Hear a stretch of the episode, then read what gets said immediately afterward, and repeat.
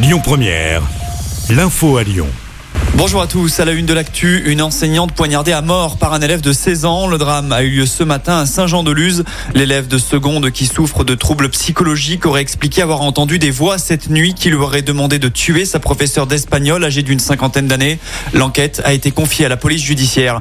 Dans l'actu, près de chez nous, rebelote au campus Porte des Alpes de Lyon 2. Comme lundi, le site a de nouveau été bloqué ce matin. Des étudiants ont disposé des barrières devant les entrées de l'université. La motivation reste la même. Ils protestent contre la réforme des retraites, mais également la loi immigration de Gérald Darmanin. Conséquence, les cours se dérouleront en distanciel cet après-midi. La région aura réagi aux perquisitions d'hier à son siège. La présidence dit se tenir à disposition de la justice.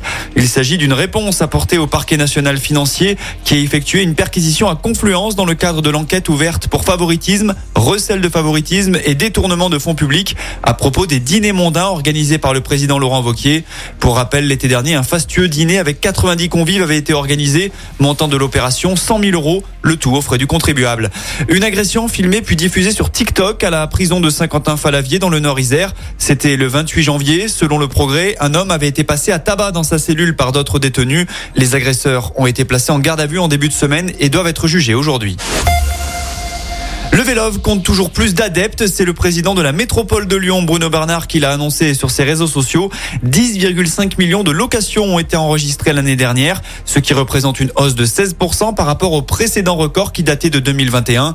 Ce sont les 18-25 ans qui représentent près de la moitié des utilisateurs. Enfin, on termine avec un mot de football et ce carton du Real Madrid hier soir en Ligue des Champions. Mené 2-0 à Anfield face à Liverpool, les Espagnols ont renversé la vapeur pour s'imposer 5-2. Karim Benzema a marqué un doublé. Dans l'autre rencontre, Naples a battu Francfort 2-0 en Allemagne.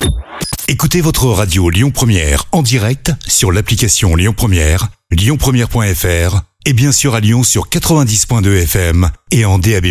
Lyon Première